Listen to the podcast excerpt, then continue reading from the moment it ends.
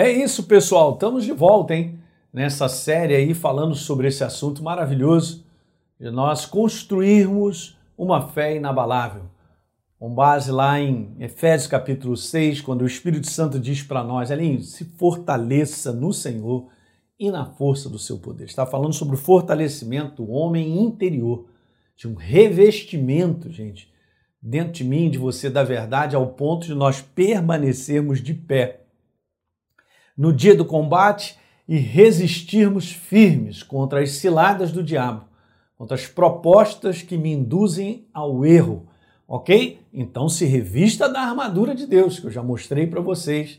E Paulo usa o simbolismo da armadura romana para falar de todos os componentes dessa armadura como verdades de Deus que nós precisamos revestir né, todos os dias no nosso coração, tomar posse. Nós vivemos com base na verdade. Então você tem que vestir, e eu também, para que a gente possa lutar. Está escrito, a luta, nossa luta, luta, luta diária, tem um combate. É o bom combate da fé, como está lá em 2 Timóteo, né? no capítulo 6, é, perdão, no é, 1 Timóteo capítulo 6, verso 12. E aí no verso número 13, então, vocês devem pegar toda a armadura de Deus para que vocês possam resistir, eu já comentei amplamente sobre isso, no dia mal e depois de ter vencido tudo, muito legal, isso aqui só me anima, permanecer inabaláveis. Que legal, né? A proposta de Deus é maravilhosa. Então, no último vídeo falamos sobre um primeiro ângulo na construção né, dessa fé inabalável. Você dá uma assistida lá para você pegar. E hoje eu quero falar contigo sobre esse segundo ângulo. A importância, veja bem, gente, para construir uma fé inabalável, sermos fortalecidos no Senhor e na força do seu poder, eu quero te dizer que eu preciso procurar me cercar na minha jornada de vida com coisas que produzam fé na minha vida. Legal?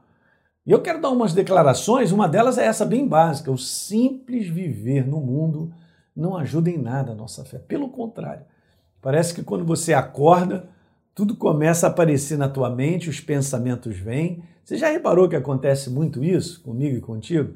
Vamos supor que você está sendo atacado por, por forte, é, um ataque opressor na sua mente, de preocupação, de ansiedade em relação a algo que você vem pensando, não vê oportunidade de saída, não vê melhora, ainda fica pensando na coisa pior, né? Aquele negócio que a Bíblia fala, um abismo chama outro abismo, parece que uma porta ruim Aí eu fico com a expectativa de ficar pior ainda, e a gente imagina tanto isso que deixa a gente para baixo e de repente nada disso acontece. Mas isso é um ataque das trevas, é uma opressão maligna sobre o ser humano para ficar debaixo de preocupação, de ansiedade. Você já acorda, parece que os demônios já começam a, a ali, a levantar a tua mente, você já sai de casa acelerado na mente. Com um problema que você está vivendo, não tem como dar solução, e a maior parte das situações que nós vivemos, não fomos chamados para dar solução, nós fomos chamados para reconhecer que existe um Deus Todo-Poderoso. Existe um Deus que está conosco, um Deus que é o Senhor da guerra, é um Deus que batalha por nós. Davi falou certa ocasião no Salmo 27, mesmo se estourar contra mim a guerra, ainda assim terei confiança. Não é legal? Quando malfeitores me sobrevêm para me destruir, disse ele, meus opressores e, e, meus opressores e inimigos, eles é que tropeçam e caem, gente. Meu Deus. Ok? Olha a confiança que ele tinha em Deus. Então é isso que nós precisamos alimentar. E eu quero te dizer: se eu sair de casa, eu tenho responsabilidades, eu trabalho, levo o filho no colégio, vou fazer as compras, aquilo todo e tal. Chegar no final do dia eu estou cansado e enfrentando problemas e faço essa mesma rotina diária, sem me alimentar, sem alimentar o meu espírito, sem edificar o meu espírito, não tem como ficar com uma fé inabalável. Não tem como ficar de pé. Dá para permanecer de pé, mas eu preciso me revestir. Então, do lado de fora, gente, não tem nada que vai te animar. As notícias não te animam, as pessoas contam só tragédia, todo mundo gosta de comentar coisas ruins, coisas que deixam com medo, com insegurança não é não? Só promovem isso, você tem que, você tem que dar um jeito de equilibrar isso. E veja, eu quero comentar: qualquer coisa que eu faça nesse mundo, e aí tem as responsabilidades naturais, os compromissos de trabalho, de casa, de lazer, de tudo, é uma vida, nós estamos vivendo. Nós também vivemos nesse mundo. Por si só, isso não produz fé. Ok? Isso aí não fortalece o meu espírito.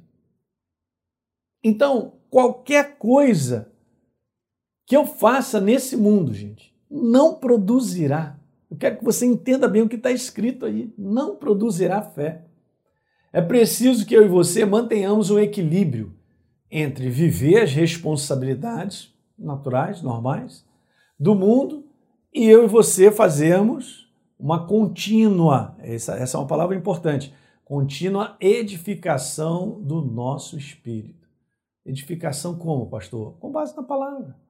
Existem algumas coisas que nós fazemos para edificar o nosso espírito. Uma delas é nos congregar, servirmos na igreja, ouvirmos mensagens, termos um relacionamento de comunhão com a pessoa de Deus, aquela conversa gostosa, aquela comunhão chamada oração, a oração de comunhão, né? você se deliciar na pessoa dele, você ouvir, de você cantar louvores, você se enche do Espírito Santo, né? você lê a palavra, gente, temos que ler. A maior parte do povo de Deus, infelizmente, não lê a Bíblia, tem que ler. Tem que ler para você saber qual o conselho de Deus, o que ele está querendo te falar, o que, que ele está falando na área que você está vivendo, no problema que você está enfrentando, ele quer te falar algo mas, é, mas estou cansado e tal. Você tem que matar a tua carne. Paulo falou, é a luta do espírito contra a carne. A carne não quer mesmo que eu seja edificado no meu espírito. Eu gosto demais de Mateus 4, falando sobre equilíbrio, porque Jesus diz: Porém, ele respondeu: está escrito, o ser humano não viverá só das coisas naturais, das suas responsabilidades, do que ele tem que fazer e é lícito e nós precisamos fazer ok? Mas ele também viverá de toda palavra que procede da boca de Deus. Uau, legal, hein? Jesus então mandou um equilíbrio maravilhoso. E compete a você fazer esse equilíbrio.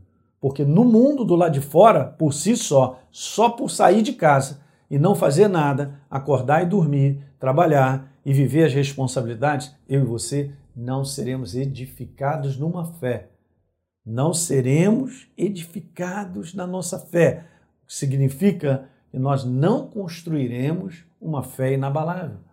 Ok? A prioridade que eu e você nós damos à verdade, se nós o colocarmos em primeiro lugar, fazendo esse equilíbrio, vai determinar a qualidade de vida que a gente vai ter até no natural.